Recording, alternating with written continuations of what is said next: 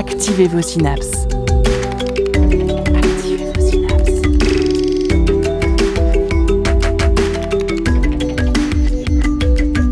Poussez la porte du labo des savoirs et entrez dans un monde de science et d'expérience. C'est le labo des savoirs. Grâce à lui, on collabore, on choisit des stratégies, on s'adapte, on fait des compromis. Il nous rend plus social. Grâce à lui, on apprend, il nous rend plus intelligents. Autour de son plateau, de ses pions ou de ses cartes, on s'amuse et on passe un bon moment ensemble. Il nous rend plus heureux. Il serait même thérapeutique. Aujourd'hui, on parle du jeu, de ses formes, de ses bienfaits pour nous et pour les autres. D'ailleurs, ne dit-on pas un jeu de société? Plateau, cartes, hasard, figurines, jetons, jeux vidéo, serious game, ils vont tous y passer. Restez à l'écoute, vous êtes bien, vous êtes au Labo des Savoirs.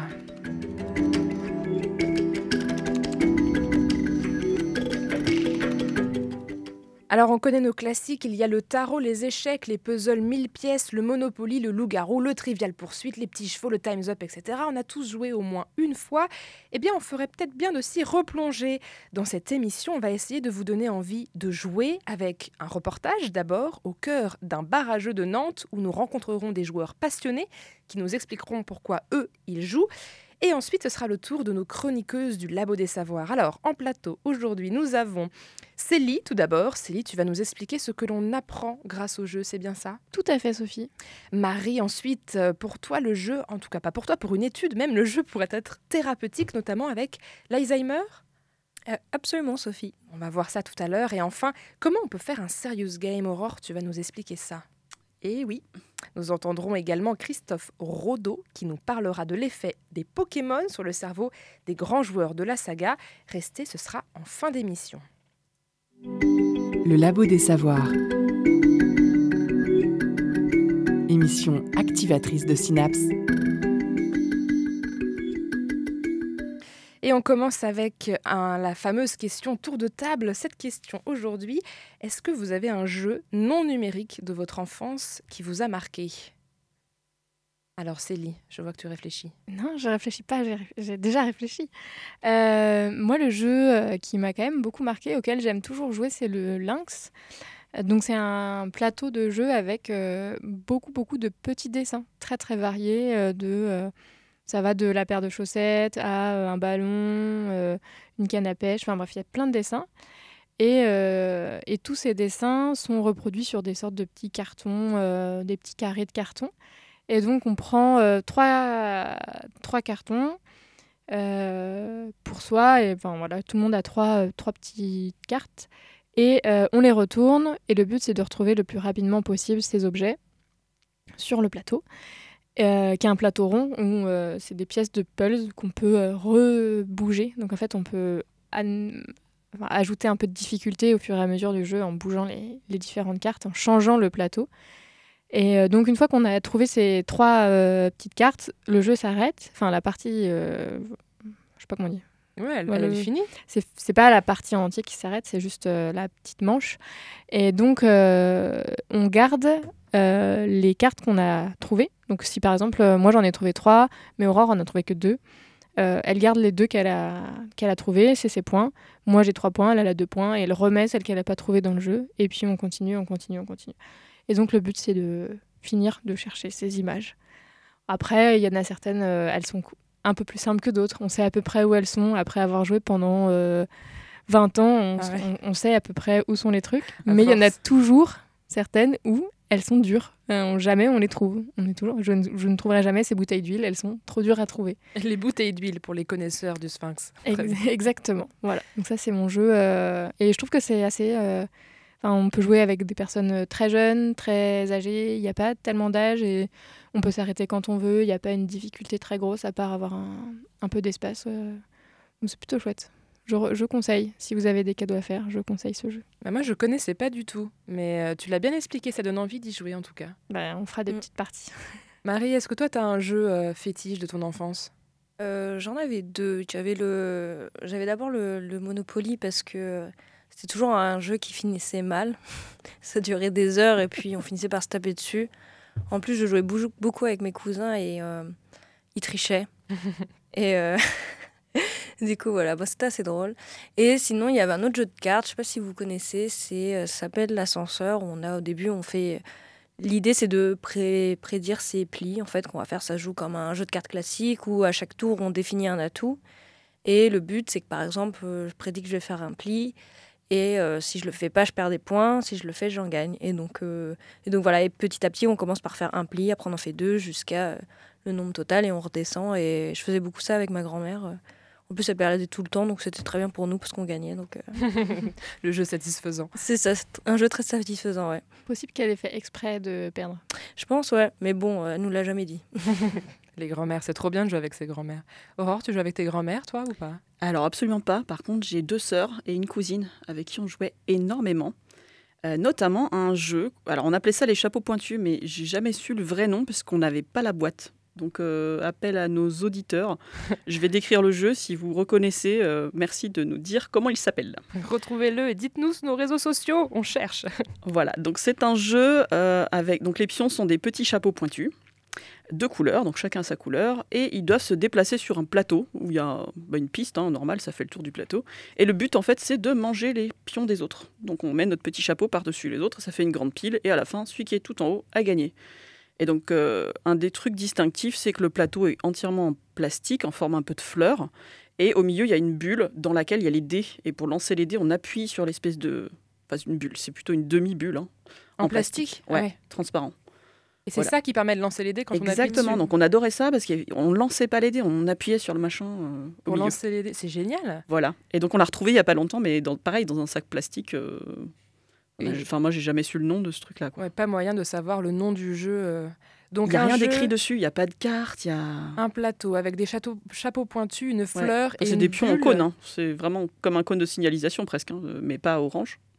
Oui, mais ça doit se C'est curieux, un jeu de plateau avec une bulle en plastique pour lancer les dés, ça doit être assez distinctif. Peut-être que les auditeurs vont trouver. Sûrement. Ça date des années 80, hein, pour préciser, ceux qui ne savent pas quel âge euh, ont euh, les personnes autour de cette table. Donc pas tout jeune, pas tout jeune. Ta douce voix vient des années 80. Apparemment, son, son, emballage ne devait pas être très euh, solide si euh, le vôtre n'avait plus d'emballage et que celui que vous avez retrouvé non plus. Ouais, peut-être une boîte en carton qui, qui a subi une inondation ou je sais pas. Bon, j'espère, j'espère qu'on retrouvera ce jeu. Alors moi, c'était le tarot. On a fait des centaines et des centaines de parties de tarot. Alors enfant, on comprenait pas très bien, mais on jouait avec nos parents. Et ensuite, il y a eu toutes les, à chaque fois qu'il y avait des vacances à la mer, à la montagne, etc. Euh, le moment familial intense, c'était la partie de tarot. J'ai jamais, encore aujourd'hui, on joue beaucoup en famille. Je ne sais pas compter les points, c'est-à-dire que c'est mon père qui s'en occupe. Mais c'était des grands moments de stratégie, euh, d'énervement. Euh, d'erreurs parce qu'enfant on comprend pas ce qu'on fait et ça énerve ceux qui savent jouer donc j'ai beaucoup de bons moments avec le, tarot. Voilà, donc on a tous joué enfant, des jeux de société, euh, des jeux de cartes, des jeux de pions, on vient d'en parler ensemble. Il y en a certains qui ont eu la bonne idée de ne jamais s'arrêter en grandissant. Je suis allée au bar La Fabrique à Jeux, quai de Turenne, en face du CHU, à la rencontre de ces joueurs passionnés et je leur ai posé la question alors quand, comment, comment vous jouez? Dites-moi, racontez-moi un petit peu. voici ce que j'ai, ce que j'ai entendu. Ouais, ça fait euh, des fois on peut jouer trois fois par semaine. Hein. Ouais, une fois par mois ou une fois par semaine. Ça dépend. Soit on joue chez nous, soit on vient à la fabrique à jeux pour voir euh, voilà, des nouveautés ou des jeux qu'on hésite à acheter, on veut les tester ou voilà, des... C'est l'occasion de boire un coup et manger un petit truc sympa. Euh. Bah, ça fait partie de mon métier. Je joue beaucoup avec les enfants. Je suis animateur aussi, donc du coup je fais beaucoup de jeux de société, j'en découvre quelques-uns euh, dans le cadre de mon travail. Euh, ben moi je joue principalement avec mes anciens collègues d'animation, mais c'est vrai que je jouais beaucoup plus avant, du coup ben, en étant animateur, maintenant je joue moins, mais ça me plaît, j'aime autant ça. Moi j'ai beaucoup de jeux de société chez moi, mais malheureusement j'y joue pas beaucoup parce qu'il faut trouver des partenaires de jeu. voilà, mais, mais là ce soir on se retrouve et on joue quoi, donc c'est cool. Quels pourraient être les bienfaits du jeu de société pour vous? Qu'est-ce que ça vous apporte à vous? Moi je dirais que ça dépend des jeux, mais il y a un jeu pour, euh, pour chaque personne. Quoi. Il y en a pour tous les publics. Donc ça dépend ce qu'on recherche. Est-ce qu'on veut réfléchir? Est-ce qu'on veut s'amuser? Est-ce qu'on veut juste passer un bon moment et puis pas se prendre la tête? Euh, Enfin, tout est disponible dans les jeux de société. Quoi. Bah ouais, moi je recherche plutôt la convivialité et puis de passer un bon moment avec des copains. Ouais, juste être ensemble, ça regroupe. quoi. Euh, oui, bah oui, être ensemble et euh, pouvoir en même temps discuter de tout et de rien et en même temps avoir des points de vue différents euh, sur certains trucs quand on joue. des fois, on, on change de point de vue. Ça permet de s'ouvrir aux autres parce que ça fait une activité, donc c'est plus facile de commencer une discussion avec quelqu'un qu'on connaît pas forcément très bien. Ça peut faire un effet icebreaker. Nous, on se connaît déjà depuis un petit moment, mais ça peut, voilà, ça peut casser la glace. Voilà, casser la glace, profiter d'être ensemble, la convivialité, apprendre le compromis. Ils nous ont soufflé plein de bonnes idées euh, du bienfait du jeu, ces habitués de la fabrique. Il y en a un que l'on va décortiquer avec toi, Célie. Euh, un des bienfaits, c'est celui d'apprendre par le jeu. C'est bien ça? Tout à fait, euh, Sophie. Parce que quand on, vous dit apprendre, vous pensez euh, plus souvent à l'apprentissage d'un savoir ou d'une connaissance assez concrète, souvent fournie par une personne dédiée dans un lieu dédié. Donc forcément, on pense à l'école ou alors au musée si on est un petit peu euh, en dehors des sentiers battus. Qu'en général, la première chose qui vient à l'esprit, c'est pas forcément le jeu quand on parle d'apprentissage. Pourtant, le jeu, c'est un élément primordial de l'apprentissage, même s'il tend à s'étioler un petit peu euh, plus les années passent. Si vous voulez mon avis, c'est bien dommage. Alors, à votre avis, à vous, euh, qu'est-ce qu'on peut apprendre par le jeu? Oh là bah.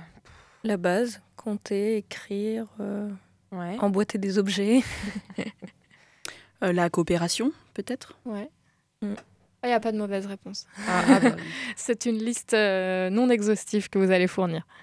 L'organisation, je pense aussi, parce qu'il y a des jeux où il faut être plusieurs. Je pense à des jeux qu'on fait enfant, euh, peut-être plus stratégiques ou où il faut peut-être récupérer un ballon pour. Je, je me souviens plus des noms des jeux, mais je me souviens qu'au centre aéré, il y a pas mal de jeux où il faut être euh, ensemble, coopérer. Donc, euh, je rejoins un peu ce que dit Aurore, ouais, la coopération. ouais, communiquer avec l'autre- Mhm. les autres enfants. Ou la euh, compétition, au contraire. Aussi, ouais. L'inverse.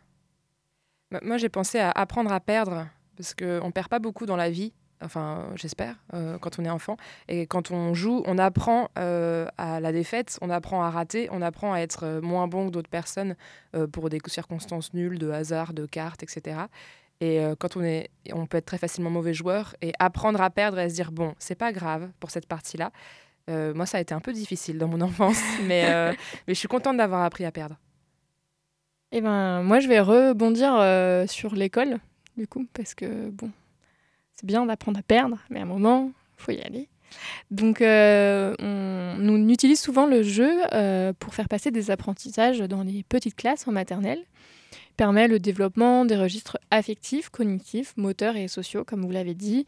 Le recours au jeu et donc à la manipulation favoriserait l'envie de réussir et le plaisir d'apprendre. Jouer stimulerait aussi la motivation des élèves et permet d'innover quotidiennement, de rompre avec la monotonie de la répétition, comme l'observe Olivia Candassamy dans son mémoire Le jeu au service des apprentissages fondamentaux en 2015. Et pourtant, à l'arrivée en élémentaire, l'outil d'apprentissage jeu est rapidement délaissé au profit d'un apprentissage plus magistral qui perdure un peu longtemps après. Ce basculement est peut-être lié à la définition même du mot jeu et à tout ce qu'on peut mettre derrière ce tout petit mot. Il y a les jeux de cartes, les jeux de société, les jeux d'argent, la roulette russe, le chat à la souris et j'en passe.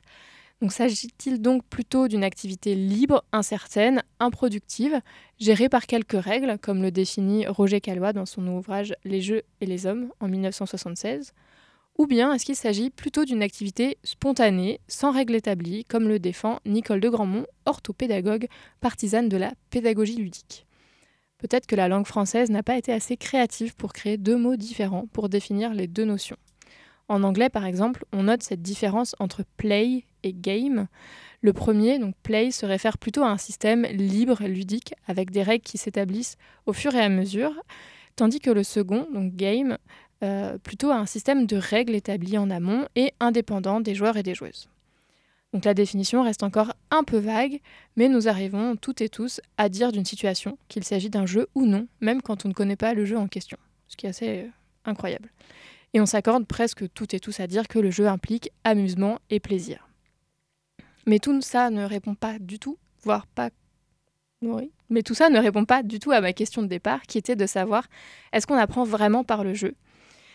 Alors, euh, Nicole de Grandmont différencie plusieurs types de jeux. Donc le jeu ludique qui ne comporte pas de règles, qui permet le développement intellectuel, affectif et psychomoteur des individus.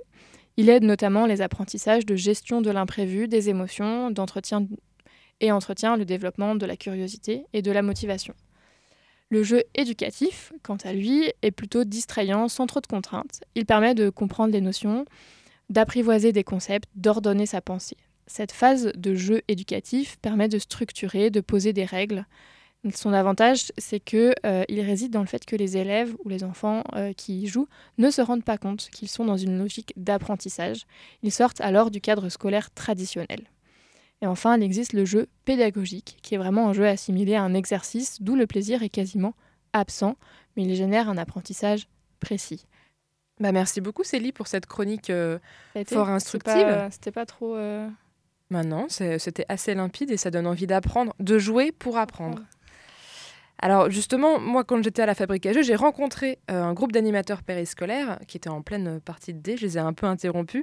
Et même si cette fois ils n'étaient pas entourés d'enfants, on a quand même un peu parlé de leur boulot, notamment avec Noémie qui nous a raconté euh, ce que le jeu apporte euh, aux enfants, mais aussi aux adultes. Écoutez. Déjà ça apprend plein de choses à compter, à la stratégie, à se poser déjà sur un jeu et, et savoir lire des règles de jeu, jouer en collectif ou euh, en individuel, ça dépend. Donc euh, oui, ça a des vraies vertus. Euh, c'est pas facile, mais en tout cas, ouais, on apprend et on apprend à perdre aussi. Ça, c'est important. il faut apprendre à perdre pour pouvoir gagner. Voilà. Ça, il y a tout, domaine. Il y a des stratégies, des jeux coopératifs, des jeux de ressources. Enfin, il y, a, vraiment tellement de jeux différents qu'on peut, on, ça fait pas la même chose en fait. Ça génère pas la même chose chez les personnes quoi. Et des fois, là, on se duelle, donc euh, oui, on peut être pas content de perdre contre un tel, mais il y a des fois, euh, voilà, on est collectif et bah voilà, euh, on n'a pas de chance, ça va marcher, ça va marcher. Donc moi, je suis pas mauvaise perdante, mais je suis très bonne gagnante. Je dirais ça comme ça. Voilà, apprendre à ne plus être mauvais perdant. Euh, vous voyez où j'ai un peu piqué aussi l'idée tout à l'heure, en grandissant. Et quitte à profiter à fond de ses victoires et être euh, très bonne gagnante. Encore la preuve que les jeux de plateau sont faits pour tous les âges et qu'on apprend à tous les âges. Et c'est quelque chose que les créateurs de jeux connaissent bien, hein, les différents âges et ce qu'on apprend avec les jeux. J'ai rencontré Rudy, qui est animateur de jeux société. Les bienfaits du jeu, il les connaît par cœur. Effectivement, le jeu de société, ça plein de bénéfices et euh, c'est des bénéfices qu'on va retrouver à des âges euh, bah, vraiment différents en fait. Euh, pour les enfants, ça peut commencer par apprendre à perdre, par de la manipulation, enfin plein, plein de choses autour du jeu. pareil pour les premières règles aussi. Quand nous on va jouer bah, plutôt sur nos âges, en fait, on, est plus là pour partager un moment avec des amis, donc c'est aussi bah, un moyen de, passer du temps ensemble, de discuter, de, partager des choses. Et on le voit aussi là de plus en plus sur ce qui va être les maisons de retraite où, on se sert aussi du jeu pour, pour justement euh, euh, maintenir, euh, maintenir un peu d'animation auprès de de, de, nos anciens, dirons-nous, et, et, puis bah, essayer de, garder une petite activité un peu cool aussi avec eux qu'on peut partager à tout âge. Voilà, le jeu peut permettre à nos enfants d'apprendre et à nos aînés de s'amuser, de s'occuper sainement. Mais toi, Marie, tu nous dis que le jeu peut aussi avoir un rôle tout à fait différent, un rôle thérapeutique, notamment chez les personnes atteintes d'Alzheimer, c'est ça? Absolument, Sophie. Euh, si on a tous vu dans les maisons de retraite, quand on va visiter nos grands-parents, des personnes atteintes d'Alzheimer faire des petits jeux interactifs, eh bien, il faut savoir que ces jeux ne sont pas si anodins que ça. Euh, une étude américaine publiée en août dernier dans la revue American Academy of Neurology a montré que la pratique du jeu chez les personnes âgées peut retarder jusqu'à 5 ans l'apparition de la maladie d'Alzheimer. Car les mots croisés, les puzzles, les énigmes, les casse-têtes et tout autre jeu de mémoire favorisent l'activité cognitive. Mais alors comment les chercheurs s'y sont pris pour arriver à cette conclusion? Eh ben, c'est assez simple. Pendant 7 ans, les chercheurs ont suivi 1903 personnes âgées en moyenne de 80 ans, donc des aînés, comme dirait l'autre. Au début du suivi, aucune de ces personnes ne présentait de signes de démence et chacune d'entre elles a dû répondre à un questionnaire pour évaluer son niveau d'activité cognitive. Ces questions portaient sur le temps que la personne peut passer à lire chaque jour, la fréquence à laquelle elle écrit des lettres, mais surtout la fréquence à laquelle elle joue à des jeux tels que les cartes, les dames, les puzzles, etc. Tout ce qu'on a vu depuis le début de l'émission. Et chaque année, le, participant devait se soumettre à des évaluations cliniques annuelles, comme un examen neurologique et une série de 19 tests cognitifs. Ces tests étaient là pour détecter l'apparition éventuelle de démence ou de symptômes de la maladie d'Alzheimer. Si des patients décédaient pendant ces sept années d'expérience, une autopsie du cerveau était réalisée après le décès pour vérifier si la maladie était ou non apparue. À la fin de l'étude, ce sont 457 participants qui ont développé la maladie d'Alzheimer, soit environ un quart d'entre eux. L'étude a révélé que jouer chez les personnes âgées retarderait l'apparition de la maladie d'Alzheimer. Les papis et mamies adeptes de cartes, de jeux, d'énigmes, de puzzles en tout genre ont développé la maladie autour de 93 ans, ce qui est 5, années plus tard que ceux qui ne jouaient pas. D'autres analyses ont été réalisées et ont montré que le niveau d'éducation, le sexe, l'activité cognitive au début de la vie, la prédisposition génétique à la maladie d'Alzheimer, l'activité sociale ou encore la solitude ont peu ou pas d'influence sur l'incidence de la maladie d'Alzheimer. Cela suggère que l'activité cognitive pendant la vieillesse est le facteur le plus important dans le développement de la maladie. Mais alors peut-être que les papis et mamies qui ne jouent pas ou peu, qui ont arrêté les puzzles alors qu'ils en faisaient avant, par exemple, c'est parce qu'ils ont déjà la maladie d'Alzheimer, c'est juste on ne sait pas. Bah, figure-toi Sophie que les chercheurs se sont posés un peu la même question que toi. Ils ont eux aussi soupçonné le fait que de ne plus jouer pouvait être un facteur précoce de la maladie d'Alzheimer, un signe que la maladie était là. Mais les autopsies cérébrales ont prouvé que cette hypothèse était fausse. Selon les chercheurs, l'hypothèse la plus probable est que le jeu modifie notre cerveau. Lorsqu'on le stimule par le jeu, nos réseaux neuronaux qui existent déjà se renforcent et de nouveaux réseaux se créent. Grâce à ça, notre cerveau est en mesure de lutter plus longtemps contre l'apparition de la maladie. Ainsi, jouer nous rend plus résilients et permet à notre cerveau de fonctionner plus longtemps enfin, fonctionner de manière euh, normale, je veux dire. Bien qu'il n'empêche pas totalement la maladie d'apparaître. Ça serait trop beau. Pour compléter cette étude, une nouvelle a été lancée cette année pour étudier ces mêmes paramètres, mais chez des personnes d'origine sociale ou ethnique différentes. À voir donc si le jeu est bénéfique pour tous. Merci Marie pour cette chronique. Ça donne envie d'aller jouer aux petits chevaux euh, et de vite retarder l'apparition de la maladie d'Alzheimer au cas où. Alors on a parlé de cette maladie, juste après on va parler de serious game, donc des jeux sérieux utilisés par les scientifiques. Il y a un point commun entre les deux, si vous le connaissez, vous avez gagné cette énigme, c'est la devinette, euh, le temps d'écouter cette première musique qui s'appelle Je vous aime de Wolfgang et nous on revient juste après.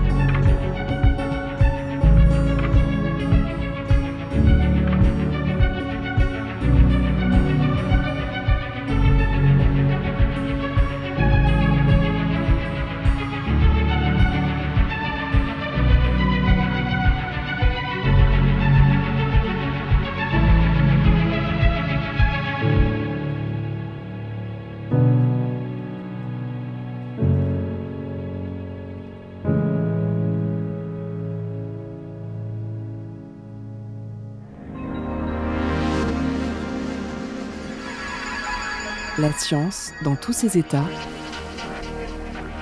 au labo des savoirs.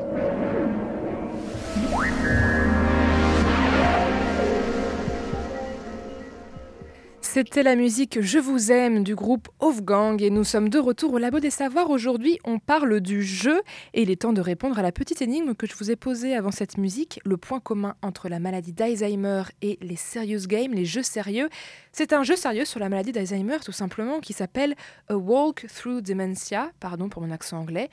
Un jeu sérieux donc sur les maladies neurodégénératives. Ce jeu, que l'on pourrait traduire par une balade à travers la démence, est une application développée par le Centre de recherche sur l'Alzheimer du Royaume-Uni.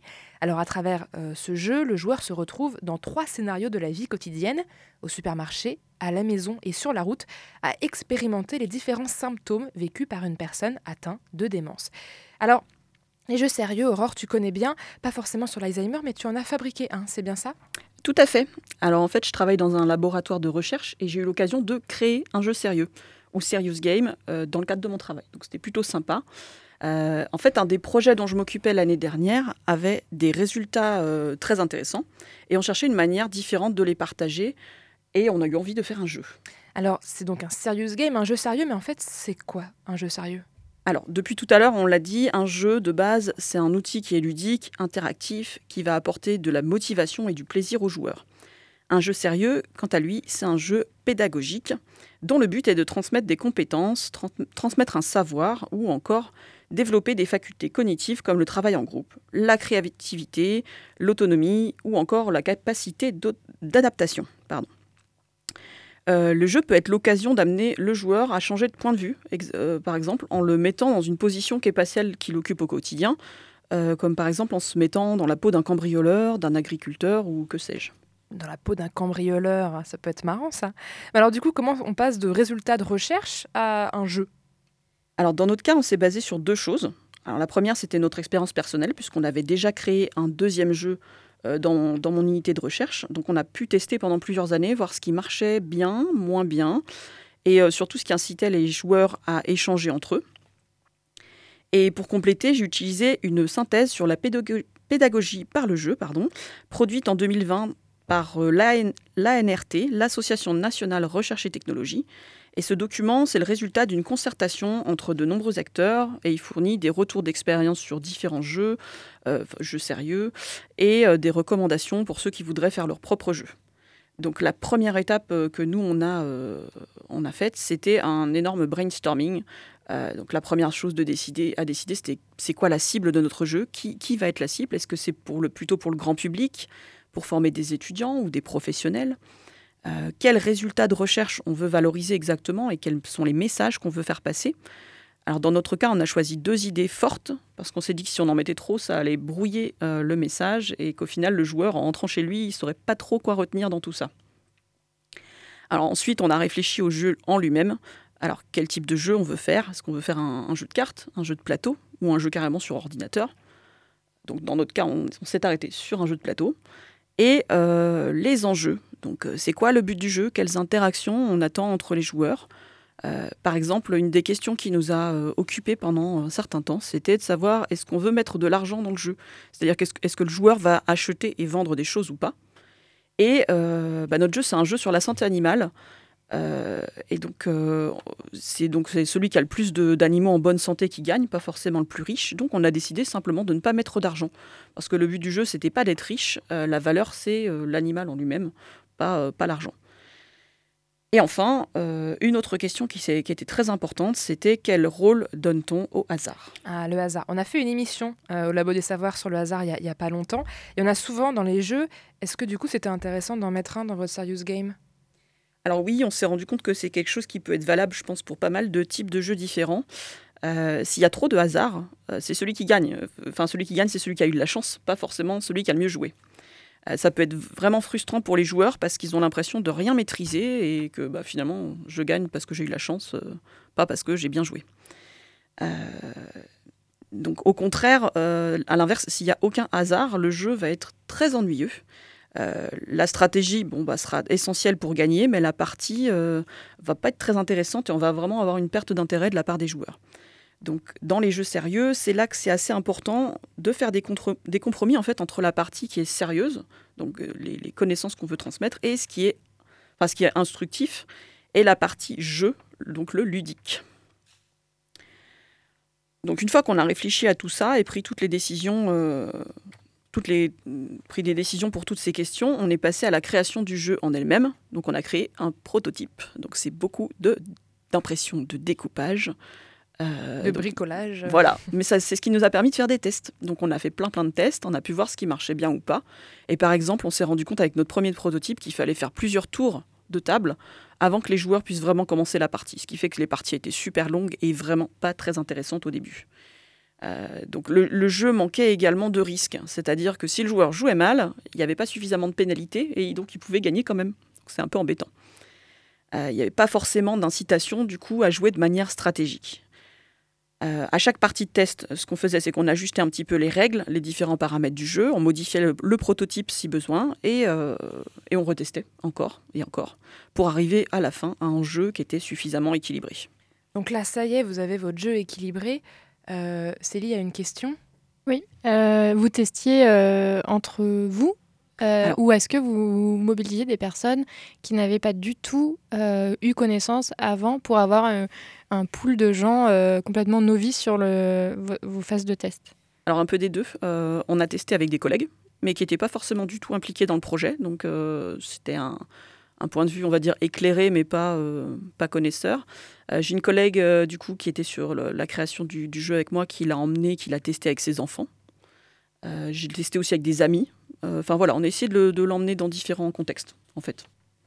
Donc là, ça y est, vous avez votre jeu euh, qui, qui, est fini dans son prototype. Et ensuite, comment ça se passe, cette partie de, de jeu sérieux? Alors, pour un jeu sérieux comme celui qu'on a créé, c'est important d'avoir un, un, animateur ou un formateur, un maître de jeu, on peut l'appeler comme on veut. Et euh, le déroulement du jeu en lui-même, il s'articule en trois parties qui sont assez essentielles. La première, c'est facile, c'est la mise en situation. C'est là que l'animateur va expliquer les enjeux, le contexte et donner les règles du jeu. La deuxième partie, bien évidemment, c'est le jeu en lui-même. Donc on joue. Et la dernière partie, qu'on a tendance des fois un petit peu à oublier et qui est vraiment importante, c'est un débriefing.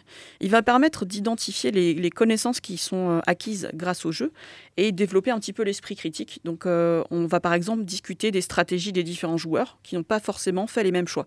Il y en a certains qui ont pris beaucoup de risques, d'autres qui ont peut-être euh, fait un excès de prudence et qui n'ont peut-être pas avancé aussi vite que les autres. Euh, ici, c'est les interactions entre les joueurs et l'animateur qui vont permettre d'ancrer les connaissances qu'on vient d'acquérir en jouant. Alors les connaissances, c'est le mot-clé, Aurore. Justement, dans les jeux sérieux, on apprend des choses. Dans ton cas, c'est quoi les connaissances que vous essayez de transmettre aux joueurs?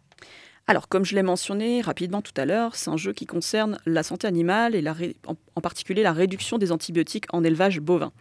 Donc, en, en tant que joueur, on a des objectifs personnels. Donc, euh, je dois garder mes animaux en bonne santé. Mais on a aussi un objectif collectif euh, qui est qu'à chaque utilisation d'antibiotiques, on va pénaliser tout le monde parce que l'antibiorésistance augmente. Donc on, on, donne aux joueurs différents leviers pour agir sur la santé des animaux et s'il joue bien, entre guillemets, il aura besoin de peu d'antibiotiques. À chaque tour, ça invite les joueurs à échanger sur les risques. Euh, est-ce que je risque de perdre des animaux si je ne soigne pas? Ou est-ce que finalement le risque euh, est limité parce que j'ai pris plein de précautions pour la santé des animaux de manière préventive? Alors parfois, même avec des mesures préventives, euh, une maladie apparaît, il faut soigner, tout va dépendre du contexte, et c'est ça que le joueur doit appréhender tout au long de la partie. Donc euh, pour résumer, le jeu sérieux, pour nous, c'est un, un, super moyen d'ouvrir le dialogue, de présenter les résultats d'une étude scientifique, que ce soit avec des partenaires, des étudiants, ou encore un public plutôt familial sur des événements grand public. Et enfin, on amène les joueurs à se mettre dans la peau d'un éleveur et euh, de lui, de lui mettre les, toutes les cartes en main pour aborder une problématique qui est assez complexe, qui est celle de l'antibiorésistance. Merci beaucoup, Aurore. Et une dernière question, c'est quoi le nom de ce jeu? Alors, il s'appelle Jeu Sentinove. C'est pas très original parce que Sentinove, c'est le nom du projet scientifique qui lui a donné naissance. Mais donc c'est un super jeu qui allie euh, le jeu et les sciences, donc un vrai serious game. Alors euh, avant de lancer la musique, je tiens à dire qu'on a une nouvelle euh, personne autour de cette table. Dounia nous a rejoint, la rédactrice en chef du Labo des Savoirs. Salut Dounia. Oui, bonjour Sophie. Ça va bien? Ça va bien. Tu nous as rejoint pour le quiz de fin d'émission qui arrive juste après la musique? Oui, il fallait pas que je rate ça quand même. Eh ben, eh ben ne ratez pas ça, chers auditeurs. On revient juste après. On écoute After the Battle de Baume.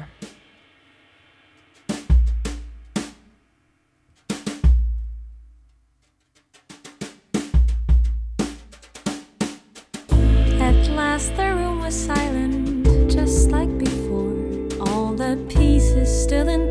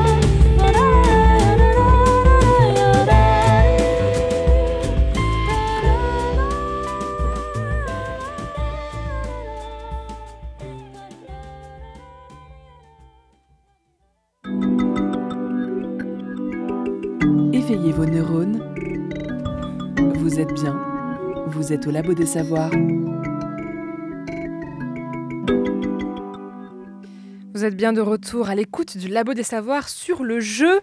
C'est bientôt l'heure du quiz de fin d'émission, mais avant, petit détour par les grands classiques. On retrouve Rudy, notre animateur de jeu qu'on a écouté tout à l'heure, qui va nous expliquer que malgré leur grand âge, les jeux de société continuent d'avoir beaucoup de succès. D'ailleurs, combien de jeux nouveaux sortent par semaine? C'est quoi les grands classiques? Il nous raconte tout ça. Il y a eu euh, effectivement pendant le confinement, il y a eu une grosse, euh, grosse, grosse demande sur les jeux à deux principalement. Bah, les gens ont découvert aussi que bah, finalement le jeu de société c'était cool et que euh, bah, ça évitait de rester derrière son écran, surtout quand on a des enfants aussi. ça permettait de passer du temps ensemble. Bel essor du jeu de société en fait sur, sur la période de- du confinement. L'avantage c'est qu'aujourd'hui il y a à peu près, allez, pas loin de 15-20 jeux qui doivent sortir par semaine. Donc euh, on est quand même sur une belle production et, euh, tout ça en fait c'est disponible et, euh, c'est à portée de main de chacun. bah, en allant dans une boutique spécialisée, vous venez vous faire conseiller et vous allez forcément trouver un jeu qui va vous plaire. 15-20 jeux qui sortent par semaine, c'est énorme. Le, temps de survie de ces jeux, ils survivent tous dans le temps ou il y en a qui ça marche moins bien? Non, clairement, il y a, a vraiment une. euh, Il y, des jeux qui vont, euh, bah, qui vont se maintenir et typiquement Skijo en fait partie où on voit que bah, les, les- ventes continuent et c'est un jeu qui, qui va rester. Probablement aussi parce que bah, on peut y jouer de, de 6 à 99 ans. Euh, et il y a d'autres jeux qui effectivement vont avoir une durée de vie plus courte et, euh, vont tenir 6 mois, 1 an, 2 ans et après on les verra plus. Mais euh, ça n'empêche pas que c'est des bons jeux, mais effectivement, euh, bah, pour tenir sur la durée, il faut.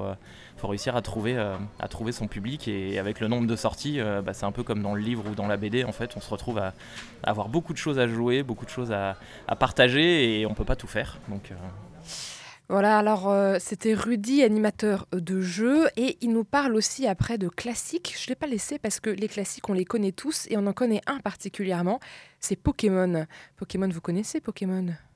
Oui. Oui? Oui. Non, mais parce que j'avais peur que personne ne connaisse. Non, mais c'est connu Pokémon, on est Oui, d'accord oui, oui, c'est de mon âge, peu. euh, Sophie, merci. Est-ce que vous saviez que Pokémon, ça peut avoir des effets sur le cerveau? Alors, c'est pas moi qui le dis, c'est Christophe Rodeau du podcast La tête dans le cerveau. Il a décortiqué une étude très sérieuse sur le cerveau des joueurs invétérés de Pokémon. On l'écoute tout de suite. Originellement, Pokémon est un jeu vidéo sorti le 8 octobre 1999 en France, jouable sur la console portable de Nintendo, la Game Boy. Dans ce jeu, le joueur incarne et contrôle en vue aérienne un personnage dont le but est de capturer, entraîner et faire combattre des créatures appelées les Pokémon afin de devenir un maître Pokémon. La quête ultime du joueur est d'attraper tous les différents Pokémon existants au nombre de 151. Le jeu Pokémon fut une réelle réussite tant d'estime que commercialement vendu à plus de 30 millions d'exemplaires dans le monde. Ce premier jeu, disponible en deux versions, connaîtra un succès ininterrompu jusqu'à nos jours, 20 ans plus tard. De nombreuses suites et déclinaisons lui seront consacrées. Le prochain jeu Pokémon en date est d'ailleurs prévu pour la fin de l'année 2019. Clairement, avec une chronique commençant en parlant de Pokémon, il est vraisemblable qu'une partie non négligeable de mon auditoire habituel soit tentée de décrocher. Mais n'en faites rien, car plus qu'un jeu, le phénomène Pokémon est une chance unique d'un peu mieux comprendre le fonctionnement de notre cerveau et du cortex visuel, cette partie du cerveau jouant un rôle essentiel dans la vision.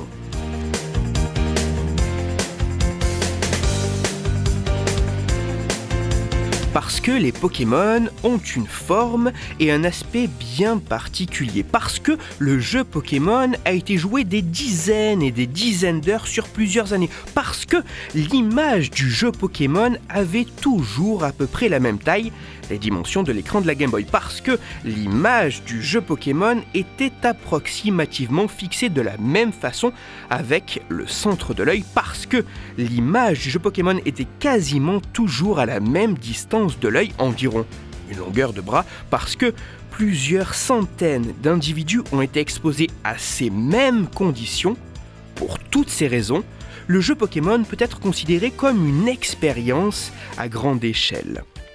En effet, pendant des années, des individus ont été stimulés d'une façon bien particulière et quasi Ainsi, s'intéresser à leur cerveau semble être une précieuse opportunité de percer quelques-uns des secrets du développement et du fonctionnement de notre cortex visuel. C'est tout du moins l'idée que des chercheurs de l'université de Stanford ont exploité dans une étude publiée en ligne en mai 2019 dans la revue scientifique Nature Human Behavior.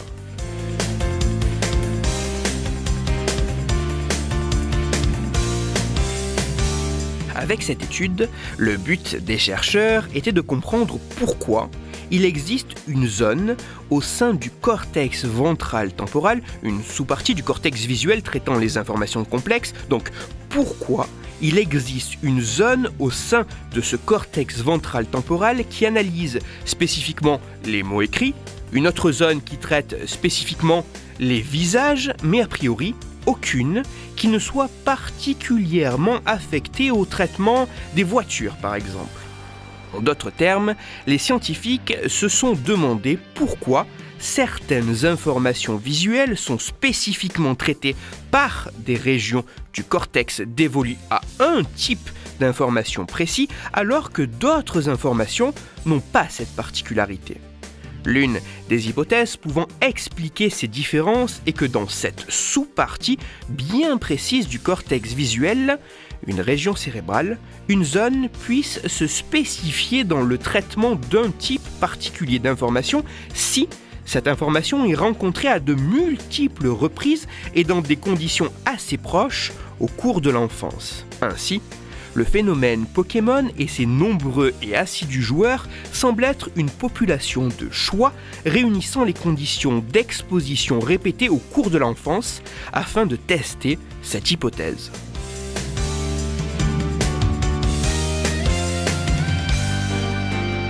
Au total, ce sont 22 personnes qui ont participé à cette expérience.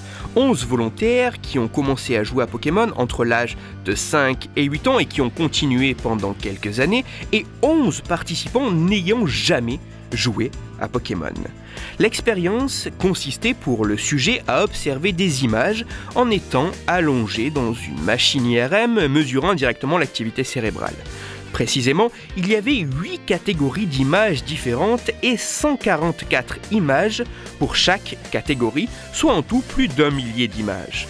Parmi ces 8 catégories, il y avait notamment des visages, des voitures, des animaux, des personnages de dessins animés ou encore des Pokémon. Des images de dessins animés et d'animaux ayant particulièrement été choisies car les Pokémon partagent des caractéristiques avec ces deux catégories. Le but étant de savoir si voir des Pokémon allait entraîner ou non une activité spécifique du cerveau qui ne soit pas identique avec des images d'animaux ou de dessins animés.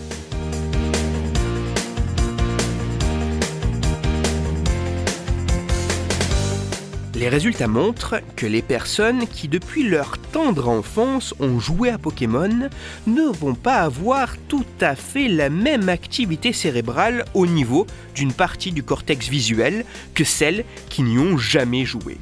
Plus précisément, à la vue d'images de Pokémon issues du jeu originel, seulement les joueurs expérimentés vont avoir une augmentation de l'activité d'une région cérébrale particulière située sur les parties moyennes et postérieures du sillon occipito-temporal. Cette région cérébrale est située juste à côté de la partie du cortex visuel répondant spécifiquement au visage bien que voisines, et alors que les Pokémon ont des caractéristiques proches des visages, l'activité de ces deux parties du cerveau semble toutefois distincte. De manière assez remarquable, l'augmentation d'activité de cette partie du sillon occipito-temporal semble se faire à la vision d'images de Pokémon, mais pas pour les autres types d'images, comme celles d'animaux ou de dessins animés par exemple. Oui, chez certaines personnes, une partie bien précise du cortex visuel pourrait être assez spécifiquement dévolue au traitement des Pokémon. De plus, cette région traitant précisément l'information Pokémon se retrouve localisée au même emplacement chez chacun des joueurs expérimentés.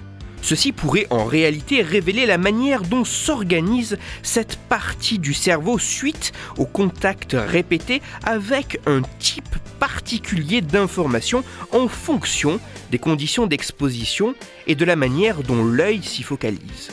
Bien qu'intéressants, ces résultats devront encore être approfondis et répliqués sur plus d'individus, dans d'autres laboratoires par d'autres chercheurs, pour affirmer qu'une fraction de la population est une partie du cortex visuel dédiée au traitement des Pokémon, et seulement des Pokémon. Malgré tout, cette étude met en lumière le fait qu'une exposition prolongée commençant dès l'enfance peut entraîner l'émergence d'une activité assez spécifiquement localisée et dévolue au traitement d'une catégorie assez précise d'informations visuelles que l'on peut retrouver chez plusieurs individus. Ceci pourrait vraisemblablement être la raison expliquant que certaines régions du cerveau traitent les visages ou les mots écrits, mais pas spécifiquement les voitures. Nous ne naissons pas avec un cerveau fixe et figé. Celui-ci se modifie, évolue au gré de nos expériences grâce à un mécanisme fondamental, la plasticité cérébrale. Pour conclure, en grandissant dans certaines conditions particulières, confrontés régulièrement à une situation spécifique, si, à votre âge, vous avez fait un voyage d'apprentissage qui demandait du courage, alors il se pourrait bien qu'une partie de votre cerveau traite assez spécifiquement les Pokémon. Toutes les références de ma chronique se trouveront sur mon site, Cerveau en argot, et pour approfondir la chronique d'aujourd'hui, je vous renvoie vers le communiqué de presse de l'université de Stanford autour des résultats de cette étude. Certes, il est en anglais, mais il révèle comment cette recherche a été pensée à partir des propos du premier auteur de cette étude, lui-même joueur de Pokémon. Ce communiqué est disponible gratuitement sur Internet. Il a pour titre Stanford Researcher Identify Brain Region Activated by Pokémon Characters. Il est écrit par Kertan et il est à lire sur le site news.stanford.edu. Voilà, comme ça vous avez toutes les sources. C'était Christophe Rodeau du podcast La tête dans le cerveau. Et c'était un plaisir de t'avoir, Christophe, sur le Labo des Savoirs. Alors on arrive en fin d'émission. Ça y est, c'est l'heure du quiz. Est-ce que vous êtes chaud, les filles? Oui. Oui, oui. Ah ouais, Yes. chaud moyen quoi. Ah, si chaud, Si. Ah, Oui. Comme la braise. Voilà, alors on va jouer, on va jouer avec des questions sur le jeu. Euh, la première question, les deux premières questions se basent sur une étude de 2017. Moi aussi, je vais citer mes sources qui s'appelle Culture et pratiques ludiques en France, le cas des jeux de société. Et elle a été réalisée avec 2582 personnes exactement. Voilà, c'est précis, c'est le panel de personnes qui a été interrogé. Et les résultats ont été publiés dans le journal Science au pluriel du jeu qui est disponible en ligne sur le journal Open Edition. C'est vachement intéressant si vous voulez aller jeter un coup d'œil. La question est la suivante. À votre avis, sur ces 2582 personnes précisément, quelle proportion d'entre eux, en pourcentage, a joué à un jeu de société les 12 derniers mois? À votre avis? 80%. Alors, 80% pour Dounia à ma droite. Bah, à peu près dans les mêmes eaux, je dirais. Si, euh, entre 75 et 85.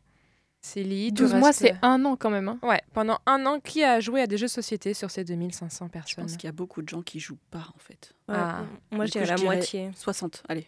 60 pour Aurore, Marie, la moitié, 50% Mm. Ouais, je pense qu'il y a beaucoup d'adultes qui jouent pas en fait. Bah après, euh, peut-être qu'avec le Covid. euh, Ah oui, non, 2017. Attends. Donc oui. Bah, Bah, je sais pas si c'était avant le euh, Covid. ouais. Après, euh, il y a des parents qui jouent avec leurs enfants et il y a le biais des gens Ah. qui, qui répondent à ce genre de questionnaire. On parle bien de jeux de société, hein, pas de jeux 30, vidéo, etc. 35. 35. 35% Ouais, mais parce que pendant le Covid, ça a joué de fou. Mais avant, les gens. Oh, tu veux jouer à un jeu de société? Ouais, euh, les petits chevaux. ça marchait pas très bien. On sent le traumatisme. Non, pas du tout.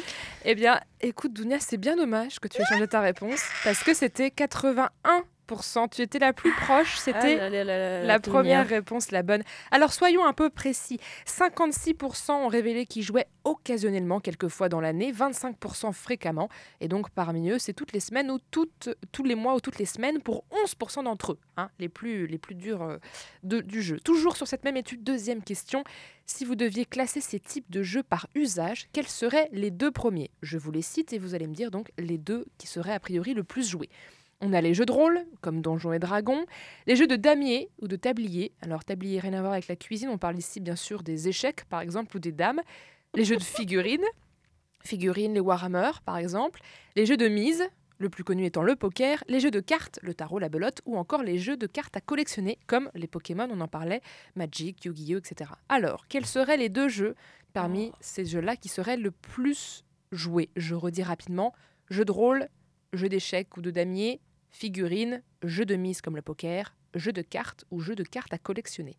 Quels sont vos pronostics Moi, je pense les jeux de cartes en premier. Ouais, les jeux de cartes. Et en deuxième, euh, j'hésite entre jeux de rôle et jeux de damier. Entre jeux de rôle et jeux de damier pour Célie. Donc, on- les jeux de cartes en premier, est-ce que c'est une information qui convient à tout le monde Ah, je sais pas, je serais bien partie sur les jeux de mise parce que je me dis que les gens euh, Mm. qui sont addicts, euh, ils doivent jouer à, à blinde en fait. Donc, jeu de mise, ce serait le jeu avec un usage le plus important Bah, je sais pas. parmi ces Peut-être. deux- 2500 personnes. Histoire d'avoir un avis euh, discordant. Moi, j'aurais dit pareil que le que miser, enfin les gens qui jouent au poker, trucs comme ça, jouent euh, peut-être plus régulièrement. Alors, je vais vous décevoir, je vais vous dire que le jeu de mise arrive qu'en troisième position, Ah. avec 9%. Les deux premières positions sont très élevées par rapport aux autres. Ouais, jeu de rôle. Je- Je vais y croire. Je, je vais croire. Allez, Dounia, tu dis jeu de rôle en première ou deuxième position? Deuxième. Deuxième position. Tu y crois, mais bon, pas trop quand même. Pas trop quand même. Tu sais que c'est faux. Oui. Jeu de rôle, c'est avant-dernier, 3% seulement. Non. Oh no. Bande de merde.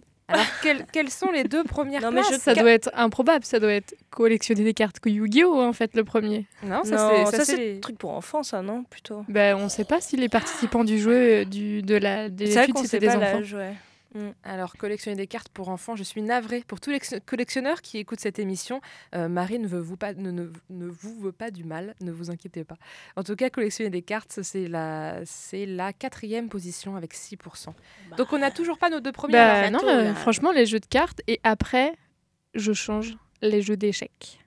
Eh ben, Échecs et cartes, je Tab- pense. Tablier, là Célie, échec, l'un des deux. Célie, c'est une très bonne réponse. Les jeux de cartes arrivent en premier avec 61% d'utilisation. Et juste après, c'est les jeux de damier ou de tablier, les dames, les échecs, les backgammon, je ne sais pas ce que c'est. Le backgammon. Backgammon, merci.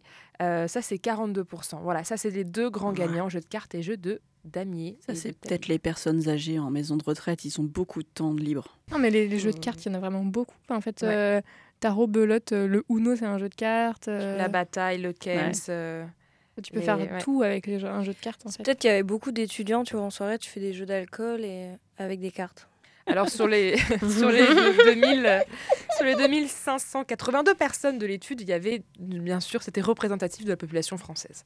Je tiens à le préciser. Bon, passons à la troisième question. On sort de cette étude, on sort des chiffres. Et cette fois, euh, on va poser cette question. Vous savez que les animaux jouent beaucoup, les chats et les chiens, pour ceux qui en ont, bien sûr, ça joue énormément, mais aussi les singes, les, singes, les félins, comme les lions, euh, des gros chats, les dauphins, les éléphants. Et alors la question est la suivante, est-ce que, à votre avis, les animaux trichent? Oui. Oh là là. Oh oui, sûrement. Oui, la, la triche est intrinsèque au jeu. Donc, euh, oui. Donc si ça joue, ça triche. Si ça joue, ça triche. Ouais, je pense. C'est pas drôle quand vous avez les réponses tout de suite. Ah bah. oui, les animaux trichent. Plein de cas de tricherie ont été recensés, mais on va commencer avec les grands singes. Euh, pour ne citer qu'un exemple, les gorilles du zoo de Bristol au Royaume-Uni ont développé des comportements de triche autour d'un jeu qui avait été développé par leurs soigneurs, qui consistait à faire avancer une cacahuète avec un bâton dans un labyrinthe 3D pour la faire tomber et pour la faire, pour la manger ensuite. Mais certains ont manqué un peu de patience et ont simplement décidé d'aspirer la cacahuète hors du labyrinthe pour la manger tout de suite. Voilà, alors peut-être qu'on leur a mal expliqué les règles, je ne sais pas. En tout cas, c'est un bel exemple de triche.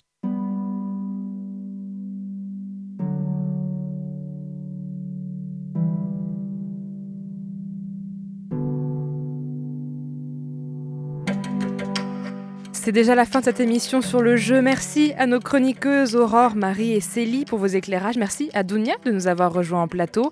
Merci à la Fabrique à jeux qui est de Turenne en face du CHU de Nantes. Merci aussi à Rudy, animateur jeu, et Christophe Rodeau du podcast La tête dans le cerveau.